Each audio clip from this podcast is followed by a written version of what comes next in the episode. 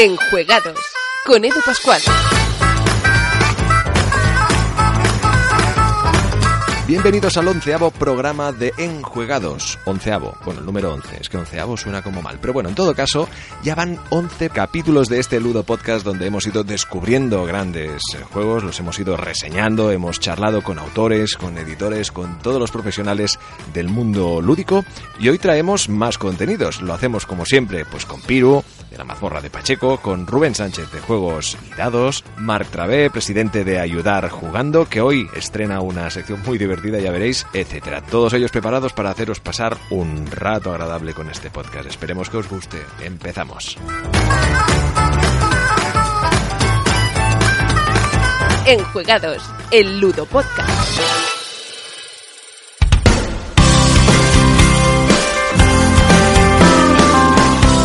La disección de Piru. Hola, soy Piru y esta es mi disección de juegos de mesa. Hoy vamos a hablar de Patchwork. Quizás lo hayáis visto en alguna estantería de alguna tienda, quizás ya lo hayáis jugado. Si no lo tenéis, os voy a contar por qué debéis tener este juego. Lo primero, eh, decir que Patchwork es un juego de Uwe Rosenberg, conocidísimo diseñador que ha hecho entre otros juegos agrícola, y que en este Patchwork hace una cosa mucho más sencilla, un juego para dos jugadores, pero que consigue tocar la fórmula, consigue hacer algo que funciona muy bien y que es realmente un producto maravilloso.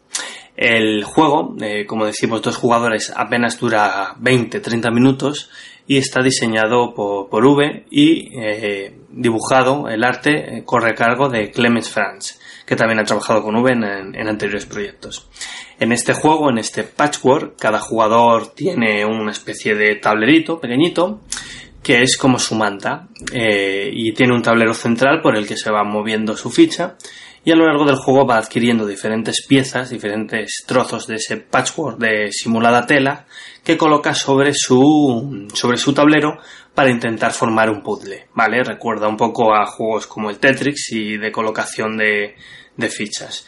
Eh, los dos jugadores van jugando turno tras turno, eh, intentando un poco optimizar sus acciones, consiguiendo las mejores piezas y ganando a su vez botones. La moneda de este juego son los botones. Al final de, todo el recorrido, el jugador que tenga más botones gana la partida. Pero ojo, porque por cada hueco que no tengamos cubierto en nuestro patchwork, restaremos dos puntos a nuestra puntuación con este marco tan sencillo de juego en el que simplemente vas eh, recibiendo acciones según tu posición en el tablero y vas eh, comprando diferentes piezas, pues se crea, se crea este juego que realmente es un juego muy recomendable para dos jugadores. Como cosas positivas, pues sobre todo eso, su sencillez y que es una temática para todos los públicos. Aquí tenemos la suerte de poder disfrutar de este patchwork gracias a la edición de Maldito Games y aún así el juego no es dependiente del idioma, así que se puede conseguir en, multi, en múltiples sitios, múltiples plataformas y no hay excusa para no llevárselo a casa. Como cosas negativas, pues evidentemente eh, su virtud es su defecto y es que es un juego sencillo que es solo para dos jugadores, evidentemente. No hay una posibilidad de jugar uno solo ni de jugar más de dos. Eh, se están preparando cosas como un Patchwork Express y alguna otra cosita más que llegarán a lo largo de este año. Como eh, hablando un poquito de lo que es la experiencia de juego, podríamos decir que Patchwork te da una primera partida de acercamiento en la que normalmente acabas bastante pringado llevándote un montón de puntos negativos y que luego según vas jugando las partidas y ves un poco dónde está la mecánica y la táctica, pues ya le vas cogiendo un poco el reto y es un juego que, que siempre funciona, que puedes jugar incluso con tu madre, literalmente. Saludos mamá. Así que nada, este es Patchwork, una grata recomendación, un juego para mí un imprescindible en toda ludoteca, que podéis sacar a gente que nunca ha jugado juegos de mesa y decirle, oye, ¿quieres jugar un juego de telas y de botones? Esto es todo y nos vemos en la siguiente disección. Enjuegados, juegos de mesa para todos. Piro de la mazmorra de Pacheco, ya sabéis, los podéis seguir en su canal de, de YouTube. Nos vamos a juegosydados.com con Rubén Sánchez y el rol de mesa. ¿Qué tal, jugones? Bienvenidos una vez más a la sección de rol de mesa de Enjuegados. Rol de mesa. En esta ocasión me gustaría hablaros de un juego que fue editado hace poco menos de un año. Es una reedición ¿eh? y no hablamos de otro que de Far West La Leyenda, un juego de rol autoría de Darío Pérez, ¿eh? que para los que no lo conozcáis es un juego que su primera edición fue editada en 1993, ¿no? Y después de diferentes ediciones, modificaciones y mucho trabajo detrás de esta fantástica obra, vuelve con una muy renovada versión, ¿no? Publicada bajo el editorial de Will Bunch Publishing. Muy bien, pues ¿qué es Far West? Estamos hablando de un juego de rol de reconstrucción histórica ambientado en la frontera durante la segunda mitad del siglo XIX, en lo que sería el salvaje oeste, ¿no? Que conocemos hoy en día. El juego no persigue el objetivo de, de la, digamos, la realización de un libro de historia, sino de un equilibrio eh, entre lo que sería la historia y lo cinematográfico, ¿no? Que, que nos acerca intensamente a la vida de los hombres en la frontera, ¿no? De alguna manera reproduciendo aquellas famosas películas, ¿no?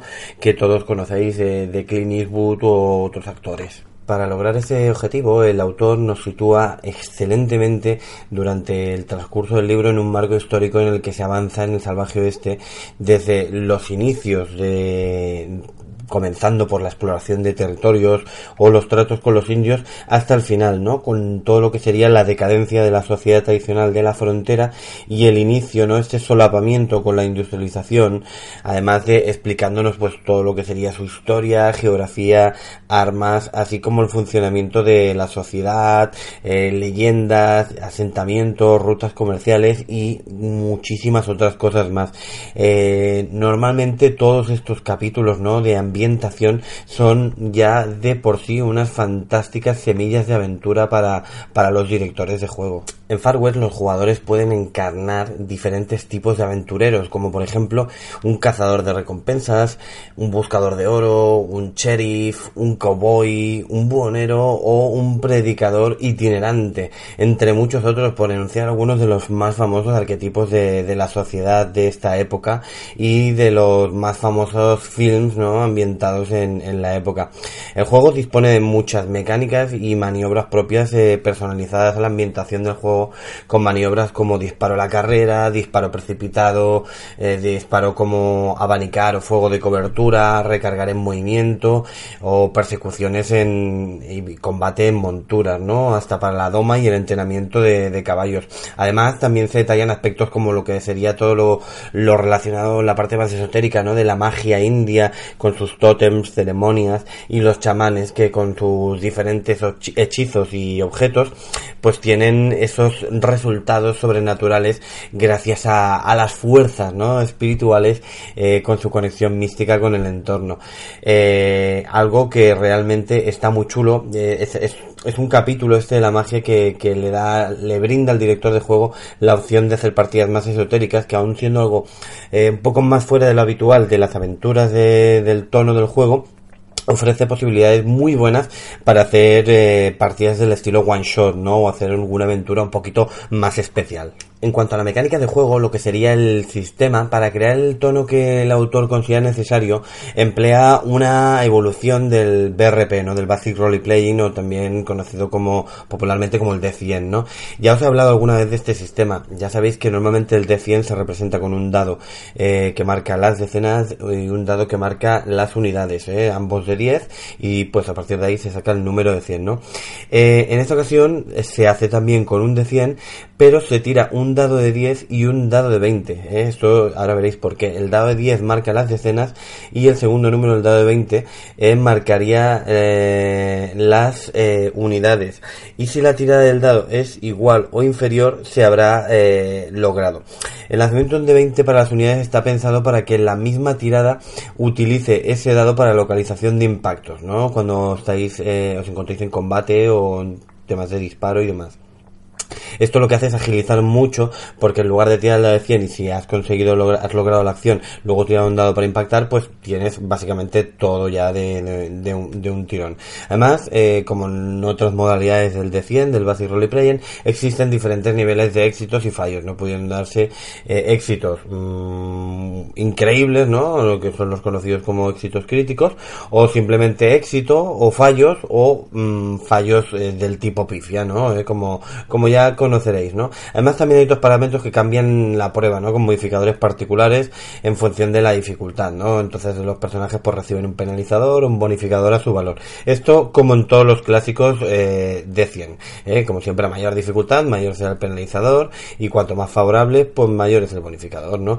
Eh, de esta mecánica habría que destacar el alto nivel de simulación, hacer un juego que, que, puede llegar a ser mucho más letal en combate que otros juegos del mismo carácter eh, más fantástico. ¿no? El sistema aumenta esta recreación teniendo en cuenta muchos factores como la exposición al frío, al calor, enfermedades o epidemias. Por otro lado, la editorial y el autor han hecho un gran esfuerzo para que el juego sea asequible ¿no? y sea fácil de introducirse y además disponen en su página web de diferentes eh, documentos para, para libre descarga con introducción al juego, personajes pregenerados, un mapa del año 1889 tamaño póster, mapas del libro, resumen de creación de personajes, hojas de personaje, eh, bandas, una nueva aventura, bueno, mucho material para que una vez eh, tengáis este libro básico, ¿no? Eh, pues de alguna manera podáis eh, seguir, ¿no? Jugando, además de diferentes módulos que tienen en camino, ¿no? O que están a punto de aparecer. Resumiendo y dándonos un poco mi opinión, lo, yo creo que lo primero que vamos a tener Far West eh, en nuestras manos fue la calidad, ¿no? La inmensa cantidad de documentación, ¿no? Lo, lo muy bien documentado que está el libro, el alto nivel de trabajo que hay de investigación y que enriquecen al lector y al jugador, ¿no? Una vez se sumergen al juego en cuanto a la parte estética es simplemente brutal, ¿no? Comenzando con una portada fantástica que transporta al lector a, las famosas escenas, ¿no? Del salvaje oeste y luego con unos capítulos interiores muy, muy bien eh, ilustrados. El sistema de juego es sencillo, es asequible, es un decien de toda la vida, un juego que aquellos que no hayan jugado a rol nunca o estén comenzando les será muy, muy asequible, ya que es un sistema que, en que la gente suele entender muy rápidamente y sentirse muy cómoda, hacen que sea un fantástico juego. Por supuesto, a todos aquellos que seáis amantes ¿no? De los Far West, de pues todas estas películas, ¿no? Estos films tan famosos, os encantará. Pero no, no os dejéis engañar, o sea, no hay que ser un amante de Far West para comenzar a jugar a Far West. Eh, yo personalmente, cuando comencé a jugar las primeras partidas, eh, se lo dije al autor, eh, que, que yo no, no conocía el mundo de, de, Far West, no era un juego que, bueno, no una temática incluso que a mí me llamara, pero que gracias a este juego he de alguna manera conseguido interesarme y me está gustando mucho, mucho, mucho. Eh, con lo cual es una buena manera para los amantes disfrutar de esto y los que no, introduciros en este mundillo de los Far West. Eh, sin más, eh, oye, os recomiendo encarecidamente este juego y os digo, es un juegazo y como siempre, hasta aquí llegamos, me despido, muchas gracias por oírme y hasta el siguiente. Un abrazo amigos. Enjuegados, el Ludo Podcast. Como decíamos, Martrave hoy estrena una sección de juegos vintage, de juegos uh, viejunos, de los bisabuelos de los que hoy conocemos como juegos de mesa de autor. He dicho de viejunos, pero de con cariño, ¿eh? Hoy descubrimos el Cluedo. Martrave, adelante.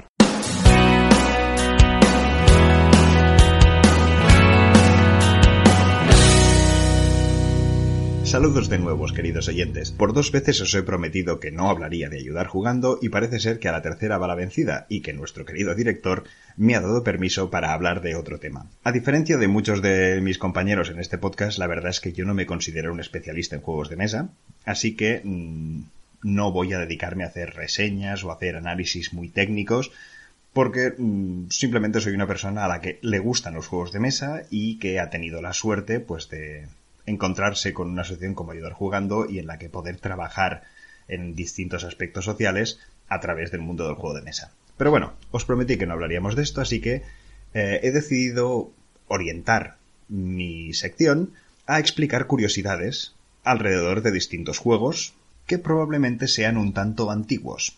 El porqué de tratar este tipo de juegos es una reflexión que me invitaron a hacer el profesor Antonio José Planells de la Maza y el profesor Emiliano Labrador Ruiz de la Hermosa, con quien tengo la suerte de compartir eh, junta en Ayudar Jugando, de, con Emiliano me refería. Ambos dos son profesores de, bueno, el mundo de los videojuegos, historia de los juegos, narrativa online, narrativa audiovisual e ingeniería multimedia y ambos comentaban que una de las cosas que les sorprendían y les preocupaban de sus estudiantes era que un porcentaje más o menos elevado simplemente eh, no valoraban el conocer la historia de los juegos de mesa, que no dejan de ser los precursores a los videojuegos. Los videojuegos en el fondo son simplemente juegos con una plataforma distinta.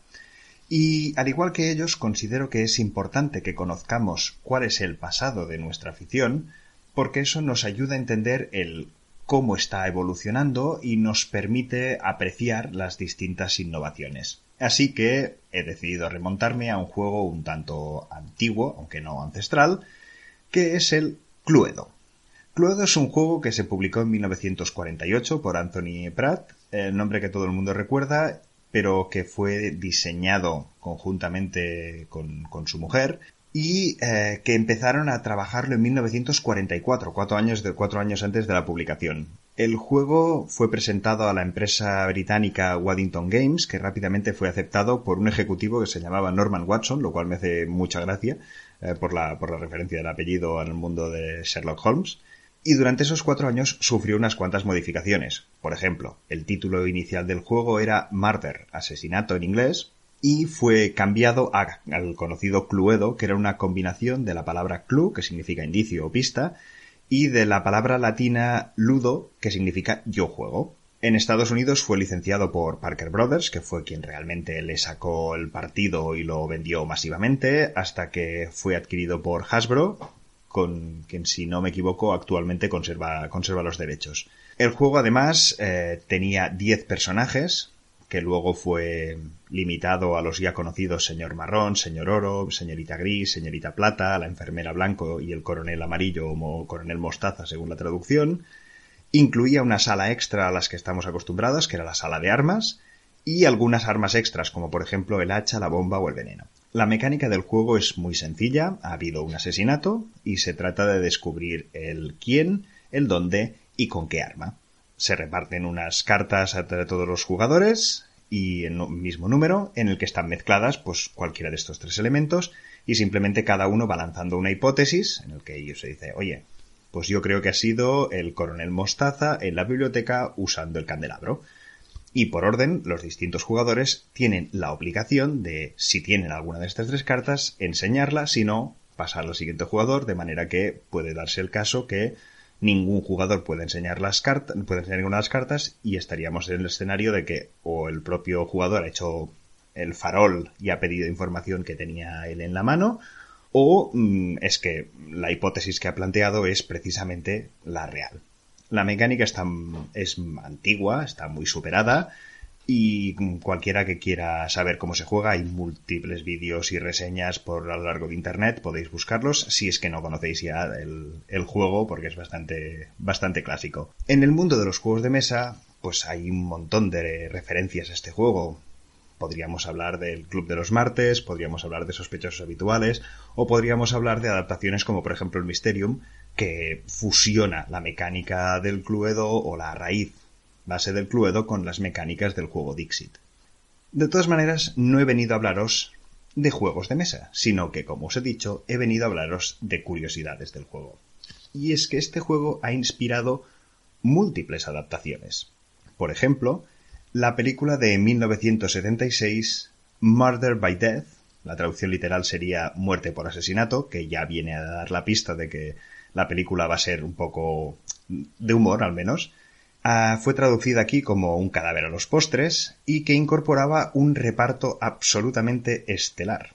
Tenemos, por ejemplo, a Eileen Brennan, tenemos a Truman Capote, tenemos a James Coco, tenemos al detective colombo Peter Falk, tenemos al mítico Alec Guinness, David Niven, Peter Sellers, Maggie Smith, que ya hacía mucha gracia que estuviera en el mundo de los asesinatos porque luego tendría una carrera basada en esto, Richard Narita, James Cromwell, Estelle Winwood, como vemos, nombres bastante conocidos. La película no deja de ser una comedia en la que se ridiculizaba a los grandes detectives del mundo de la novela negra, invitándoles a participar todos en una cena en la que Truman Capote, que era Lionel Twain, un auténtico excéntrico multimillonario, les invitaba a que demostraran quién de ellos era el mejor detective del mundo. La película está plagada de gags y un montón de referencias al género de la novela negra y de las distintas series y películas de, misterio de la época, invito a los oyentes a que la visualicen y que vayan reconociendo cada uno de los personajes y si poco o mucho conocen algo de la historia de cualquiera de ellos, verán que hay muchísimas bromas escondidas. Aparte de esta película, en 1985 se publicó la película en inglés titulada Clue, Cluedo, y que aquí se tradujo como El juego de la sospecha. Esta película, si bien tiene a un excelentísimo Tim Curry y casualmente Eileen Brennan vuelve a repetir eh, personaje o sale el mítico Christopher Lloyd, eh, el profesor Plum en este caso, pero que todos recordaremos de películas como Regreso al futuro, la película era mucho más ligerita, mucho más sencillita, pero tuvo una curiosidad importante. Y es que la película no tiene un final. Tiene tres. Hoy en día, si adquirimos el DVD, podremos observarlos y ver que la película dura más o menos una hora, pero que luego tiene tres cortos de diez minutos, que son el final A, final B y final C, en el que nos plantean, bueno, pues esto es lo que podía haber pasado, o esto es lo que realmente podía haber pasado, o esto es lo que realmente ocurrió. Claro, hoy en día nosotros simplemente miramos el DVD, vemos los tres finales y nos divierte muchísimo. Pero en su momento, cuando se publicó en el cine, estos tres finales no se emitían consecutivamente, sino que en cada sala de producción podías encontrar un final distinto. Claro, eso suscitó un montón de debate de yo he visto la película, yo también la he visto, el malo es tal, no, no es verdad, el malo es tal. Y no fue hasta el cabo de dos, tres semanas, recordemos que en aquella época las películas no duraban meses, sino que podían llegar a durar tranquilamente un año en cartelera, había mucha mucho menos donde elegir. Cuando se publicaban las reseñas en los periódicos, se ponía en tal cine la película se emite con el final A, en tal otro cine la película se emite con el final P y en tal otra se emite con el final C. Nada, simplemente una curiosidad. La película es de una calidad bastante menor que la de un cadáver a los postres, pero bueno, tiene su tiene su gracia. Además de haber inspirado dos películas, la serie Cluedo también inspiró una serie, bueno, ha inspirado varias series, si somos sinceros. Hay una de 2014, mm, bastante mediocre, pero tuvo un experimento televisivo entre 1990 y 1993, eh, fruto de la BBC, si no recuerdo mal, en la que eh, había unos actores que interpretaban unas escenas que se iban emitiendo a lo largo del programa y había unos concursantes que, teniendo a los actores interpretando el papel en el plató, eh, en base a las imágenes que habían visto y fijándose en los detalles, en las interpretaciones, en los tonos de voz, en lo que habían dejado encima de la mesa o lo que había en un cuadro, iban haciendo preguntas y mientras la pregunta resultara, las preguntas se iban haciendo de manera alternativa y se trataba de deducir qué había pasado y ganaba la pareja que deducía más rápidamente posible qué había ocurrido. La serie esta, los oyentes la pueden encontrar en YouTube, está en inglés solamente, son capítulos de una media horita más o menos el capítulo y simplemente es buscando Cluedo, mm, Season 1, Episode 1 y aquí ya irán saliendo pues parte 1, parte 2, parte 3, capítulo 2, capítulo 3. La verdad, mm, la serie duró cuatro temporadas, Supongo que si veías un capítulo semanalmente debía tener su interés. Si alguien intenta mirar hoy en día como una serie normal, coger y decir, bueno, pues voy a tragarme las cuatro temporadas, aunque sea a capítulo por semana, bueno, mm, no ha envejecido lo mejor posible, pero bueno, eh, no deja de ser un formato televisivo que en su momento fue innovador y tiene su gracia. Y finalmente, y bastante sorprendente para, para mi gusto, en 1994, si no recuerdo mal, Cluedo tuvo un musical. Un musical llamado tal cual así, Cluedo, y que llegó a representarse en el Off-Broadway.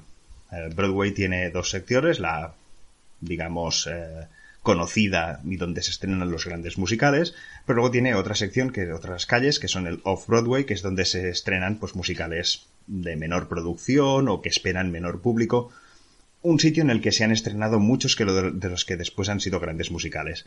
Pero bueno, más o menos alrededor de 1994 se estrenó un musical llamado Cluedo, creo que estuvo alrededor de un año en cartelera y que de vez en cuando, pues todavía en Estados Unidos sobre todo, de vez en cuando todavía se, se representa. El musical es de una calidad bastante mediocre comparado con nadie se espere que esto vaya a ser Ren o Cats.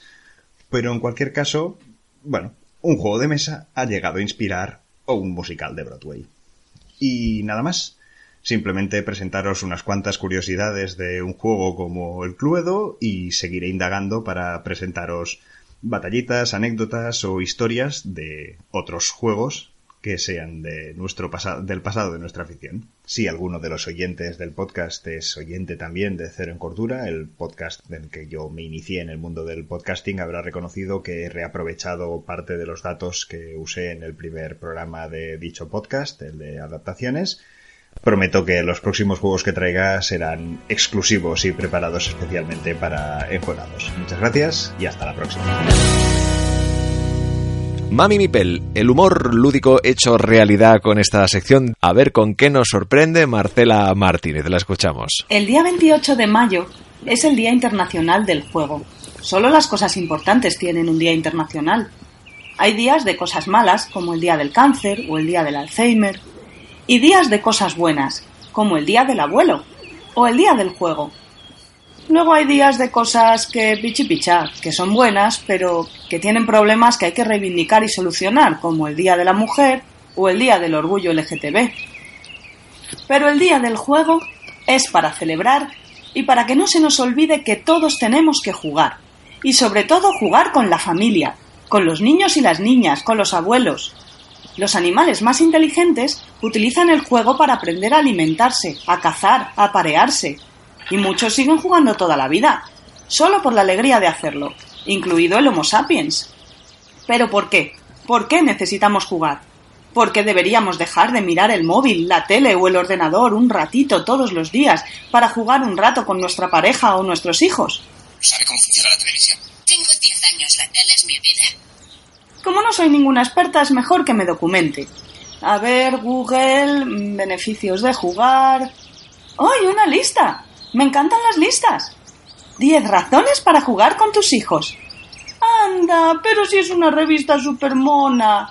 Padres modernos y hipsters babies. Vamos a ver qué dice. Damian, mírame. Damian, te quiero mucho. Mira, mírame, Damian. Lo hago por ti. Jugar refuerza el vínculo con los hijos. Pues sí que lo refuerza, sí. Aunque nada refuerza más el vínculo que meter cinco comidas al día en esos cuerpecitos y ocuparse de lo que sale por abajo otras cinco veces durante varios años. De hecho, solo falta inventar un juego para romper ese dichoso vínculo entre los 25 y los 30 años. Lo podemos llamar el juego de los contratos decentes Legacy o el sueldos dignos Star Wars. Yo creo que lo petaría. Bueno, según se mire.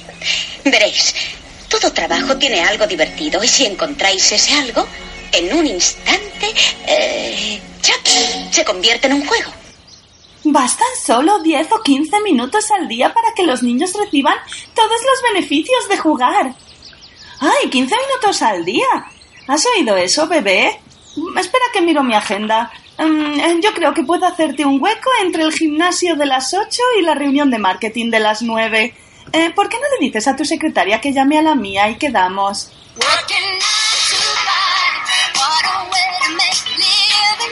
En fin, como si pudieses ponerte a jugar con tus hijos mirando el cronómetro. La gente que defiende que con jugar 10 minutos al día con tus hijos es suficiente suele ser la misma que defiende eso del tiempo de calidad. ¿Solo puedes pasar con tus hijos una hora al día? No te preocupes, que si es una hora de calidad de verdad, tu hijo no notará la diferencia.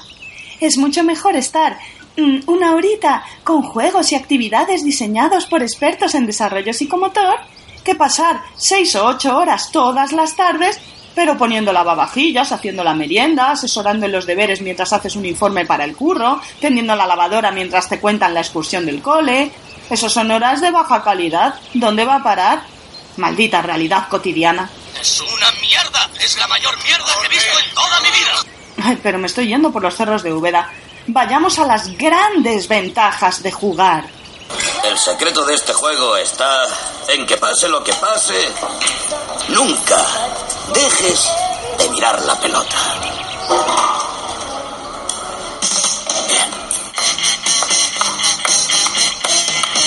Por alguna razón, el ping-pong se me daba de maravilla. 1. Potenciar la autoestima. Estudios de la Universidad de Villa Massachusetts de abajo demuestran que los niños a los que los padres dedican tiempo y atención ganan autoconfianza respecto a aquellos a los que no les haces nunca ni caso. Y una universidad siempre tiene razón, sobre todo las de Massachusetts.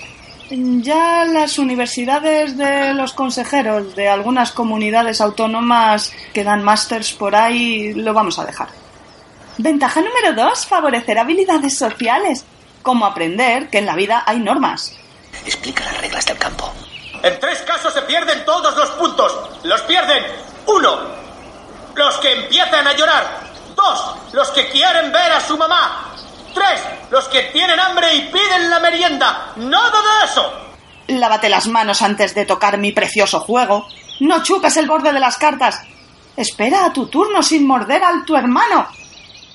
3. Aumentar el control emocional y reconocer las emociones propias y ajenas. Cuando ser generoso y colaborar, o cuando ser egoísta e ir a lo tuyo. Cuando ser competitivo y machacar al contrario, o aprender a jugar en equipo. Ven a jugar con nosotras, Dani. Para siempre. Siempre. Siempre. Aprender a gestionar el azar y el caos de la vida y la frustración ante la derrota, así como saber ganar con alegría, pero sin reírte de los demás. Ventaja número 4. Fomentar la creatividad y, ojo, el éxito escolar. Miércoles es una alumna excelente, pero francamente estoy preocupada. Que lo pone en la lista. Fomentar el éxito escolar. No se preocupe. Ya le hemos dicho que la universidad es lo primero. Dice esta lista tan maravillosa que los niños con más imaginación son menos agresivos y más tolerantes. Oye, siéntate. ¿Por qué? Para hacer un juego. ¿Qué juego? Se llama... ¿Existe un dios? Se ve que este experto no fue al cole con Aníbal Lecter. Y atención, tienen más éxito en las tareas escolares, porque para eso queremos niños creativos e inteligentes, por supuesto, para que traigan buenas notas a casa y que triunfen de mayores y que ganen un sueldo con muchos ceros. No olvide que tiene que competir con graduados de Harvard y Wharton. ¿Qué alega usted? ¿La escuela nocturna y un poco de experiencia como secretaria? El juego de mesa como medio para llegar al éxito. ¡Ay, me encanta! Pero la siguiente ventaja es todavía mejor. Promover la competencia social. Esta frase tengo que leerla literalmente. Es buenísima. Los niños que muestran afectos positivos en las interacciones con los padres son valorados como más populares frente a los que muestran emociones negativas. He venido a salvarte. ¿Ah, sí? ¿Y quién va a salvarte a ti, Junior? Te he dicho.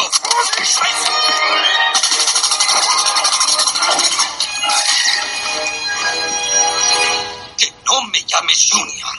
Populares. Atención. Los niños afectuosos con los padres son más populares que los antipáticos y bordes. Padres y madres que me escucháis, queréis tener un niño popular y que triunfe, ¿verdad? Pues ya sabéis, a jugar todos los días por lo menos 10 minutos. Ventaja número 6. Mejorar la atención del niño. Hmm, aquí tengo dudas. ¿Qué es primero, el huevo o la gallina? Jugar mejora la atención. Puede ser.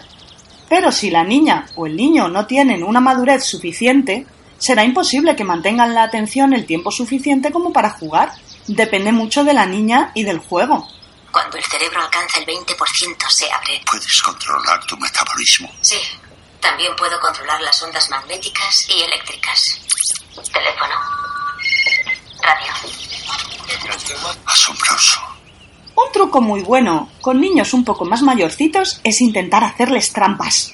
Pero mal. Que se note. Sé que fuiste tú, Fredo.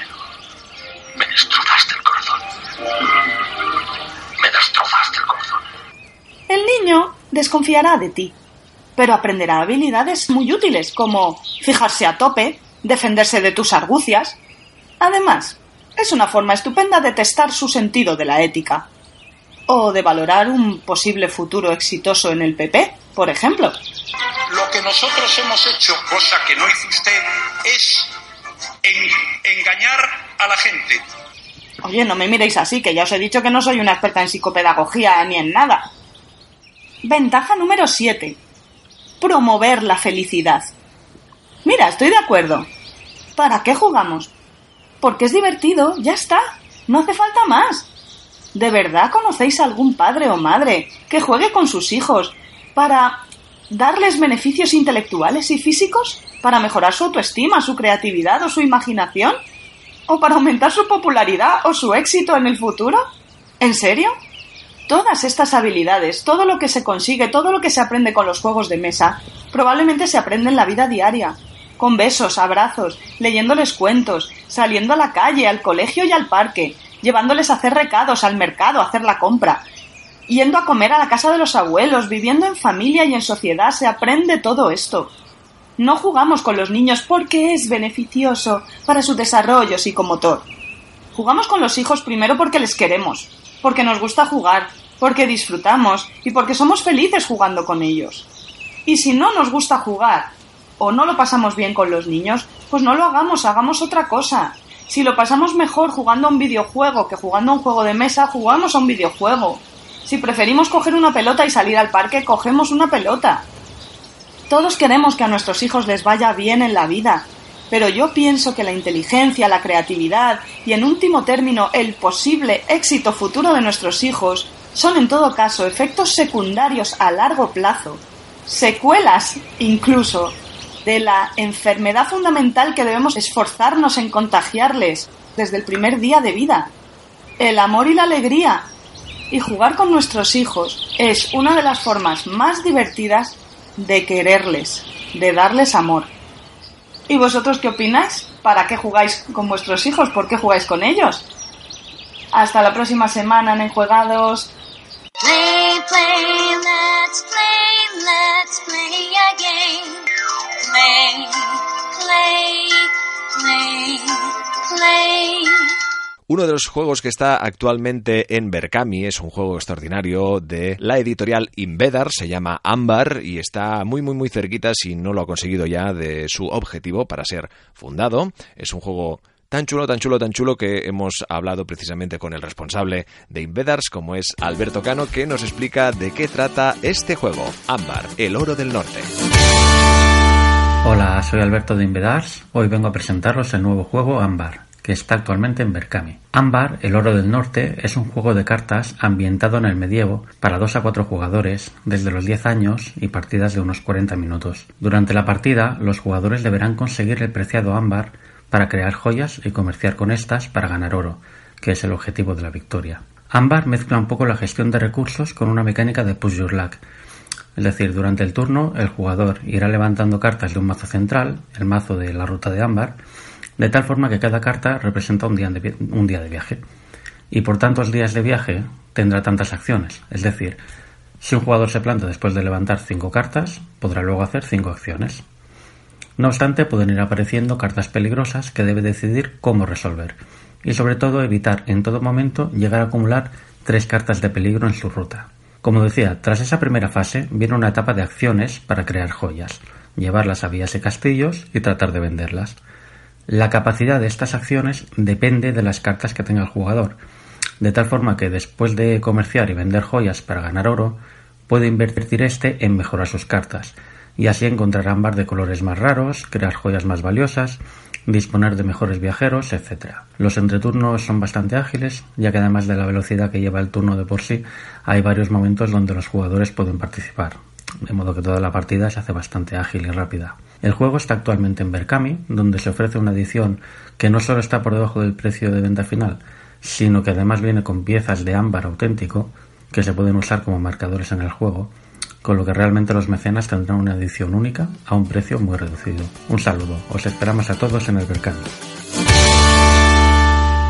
Y hasta aquí el programa número 11 de Enjuegados. Ya sabéis que nos podéis seguir en nuestra plataforma de iVoox, también en iTunes, donde nos podéis descargar, escuchar, disfrutar y comentar. Sobre todo comentar, nos encanta que nos deis vuestro feedback, si nos equivocamos, si lo hacemos muy bien.